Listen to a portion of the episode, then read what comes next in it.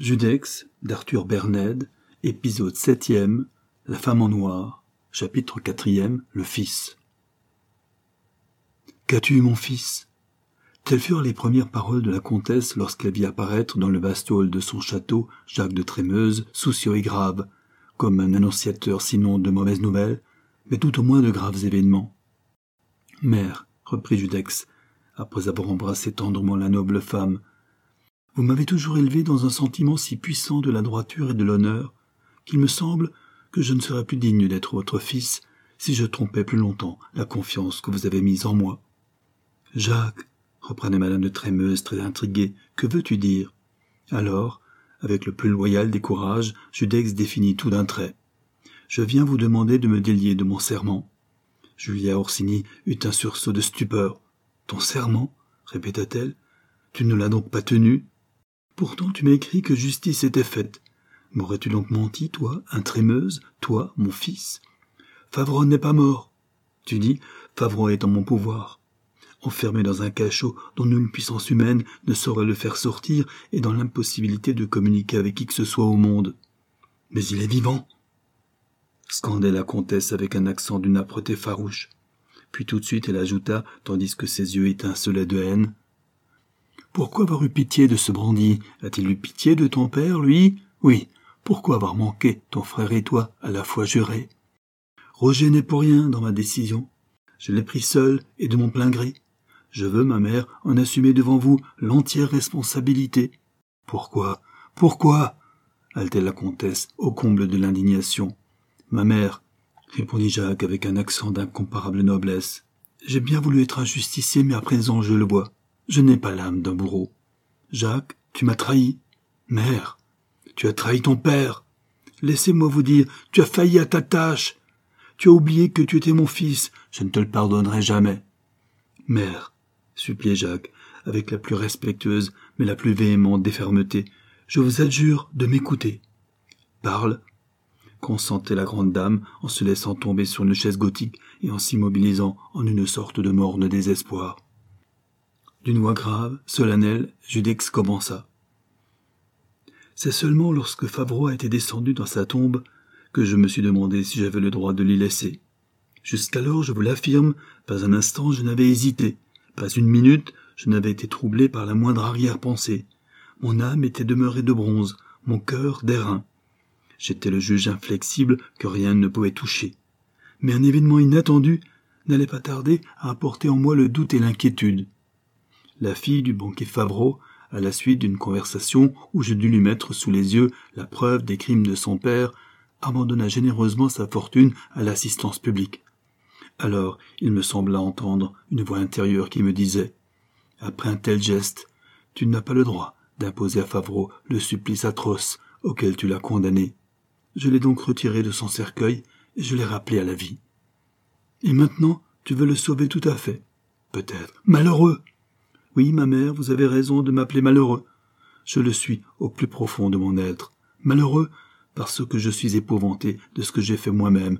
Malheureux parce que, frappant un coupable qu'il avait cent fois mérité, j'ai entraîné dans la plus pitoyable des infortunes une innocente, qui se double d'un être charmant, d'une mère incomparable, je devrais dire, d'une sainte.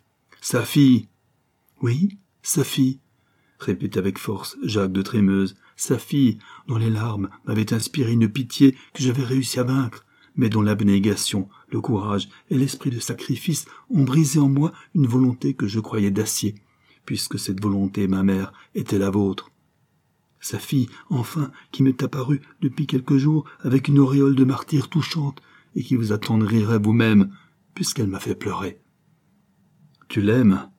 s'écria Julia Orsini en revenant vers son fils et tout en le contemplant avec une expression tragique, elle ajouta, tandis que sa voix s'assombrissait de la plus amère des déceptions. Et moi, qui croyais avoir atteint mon but, moi, qui croyais avoir trempé vos cœurs d'une telle haine que rien ne pourrait avoir de prise sur eux. Voilà où j'en suis. Voilà où nous en sommes. Qu'as-tu donc pour ouvrir la porte de son cachot à l'ennemi de ton père? Oui, qu'attends-tu pour le rendre à sa fille? Que vous me releviez de mon serment? Déclarait loyalement Judex. Jamais. Je suis lié moi-même, rugit la Corse, et tant que je vivrai, ou tu m'obéiras, ou tu seras parjure, Choisis. Ah, mère, vous me brisez. Crois-tu donc que toi, tu ne me brises pas davantage? Alors, en un mouvement de désespoir effrayant, Jacques s'écria. C'est affreux ce qui m'arrive. Car depuis que j'ai vu pleurer cette femme, je me demande si, comme je l'avais cru jusqu'à ce jour, la vengeance est bien un devoir. Oui, j'en arrive à douter que nous ayons le droit d'exercer encore la justice. Cette passion criminelle t'a fait perdre la raison, clamait madame de Trémeuse, toujours dévorée de ce feu intérieur que rien n'aurait pu apaiser. Mais Judex ripostait. Qui sait si elle ne m'a pas plutôt conduit vers la lumière? Qui sait si elle ne m'a pas ouvert les yeux sur la vérité? Jacques, tu blasphèmes. C'est ma conscience qui parle devant vous. Songe à ton père. Je ne l'oublie pas. Et plus je pense à lui, plus je me demande si l'être si profondément généreux, si sincèrement humain qu'était le comte de Trémeuse eût approuvé, en ce monde, l'acte de sa veuve et de ses fils. Tais-toi. Je ne t'ai pas dit, toutes les nuits, où je me réveillais en sursaut, au cours d'affreux cauchemars, j'entendais la voix de la victime me crier avec un accent qui me faisait peur. Quand donc enfin le misérable qui m'a battu sera-t-il frappé à son tour? Quand donc cessera de triompher ce bandit insolent, ce monstre infâme? Son exécution est d'autant plus sacrée qu'elle ne fera pas que me venger, mais qu'elle arrêtera le cours de ses crimes, qu'elle préservera tous ceux dont il causerait encore la ruine, dont il ferait le désespoir.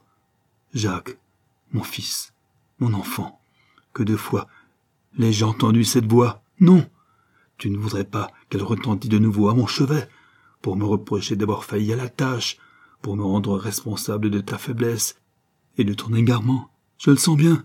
Je ne supporterai pas une pareille épreuve. Oui, j'en mourrai. Mère chérie, mère bien-aimée. Superbe à la fois de haine et de tendresse, emporté par ces sentiments qui depuis de si longues années s'étaient exclusivement partagé sa vie, Julia Orsini s'écria. Aurais-je enfin retrouvé mon enfant? Et en proie à une fièvre ardente, la comtesse continua. Écoute-moi, mon fils, ressaisis-toi vite. Oublie le mirage trompeur d'un amour qui ne peut pas exister en ton cœur, tant il est en dehors de la nature, tant il devrait t'indigner toi-même. Redeviens ce que tu as été jusque-là, le justicier dans tout ce que ce mot comporte d'immense et de surhumain. Raffermis dans ta main tremblante le glaive prêt à s'en échapper. Frappe sans pitié, frappe sans faiblesse, ou bien, j'y consens, garde cet homme prisonnier pour toujours, dans ce cachot qui doit être pour lui le tombeau du désespoir. Mais te relever de ton serment, ainsi que tu me le demandes, permettre à ce bandit de reparaître sur la scène du monde, jamais. Ce serait de ta part un crime et une folie un crime, parce que tu serais parjure au serment d'aucune puissance ne me fera te relever, une folie, parce qu'en rendant la liberté à Favreau, tu me trahirais, moi, ta mère, en me livrant de nouveau à sa haine. Comprenant que rien ne désarmerait sa mère, Jacques, courbant le front devant l'implacable volonté à laquelle il venait si cruellement de se heurter, fit d'une voix forte. Favreau restera prisonnier jusqu'à la fin de ses jours. Merci, mon fils. Ne me remerciez pas, ma mère. Vous venez de me rappeler à mon devoir. C'est moi qui dois plutôt vous demander pardon de l'avoir oublié. La fille des Orsini redressa sa haute taille, et dans sa robe noire, sous sa chevelure blanche, avec son visage tourmenté, elle apparut telle la personnification de la Némésis antique, fille de la nuit, dispensatrice de toutes les vengeances et de toutes les justices. Jacques, fit-elle d'une voix profonde, je te pardonnerai lorsque je serai sûr que tu auras arraché de ton cœur la fleur vénéneuse qui a failli l'empoisonner. Jacques s'inclina devant sa mère. Aucune autre parole ne fut échangée entre eux. Le pacte que Jacques voulait briser sortait de cette tragique épreuve plus intangible que jamais. L'âme en proie aux tortures les plus douloureuses, rivée à une chaîne qui maintenant, à chaque pas, allait lui entrer dans la chair, le justicier s'éloignait, ressaisi, dominé par la fatalité. Et quand il se fut éloigné, Julia Orsini, essuyant de larmes de colère qu'elle avait contenues jusqu'alors avec le plus fier courage, s'approcha du portrait de son mari et en le contemplant avec un regard qui était tout elle-même, elle s'écria en la fascination impérieuse d'une tâche qu'elle croyait inéluctable et sacrée. Puisque tes fils ont trahi leur serment, c'est moi qui te vengerai.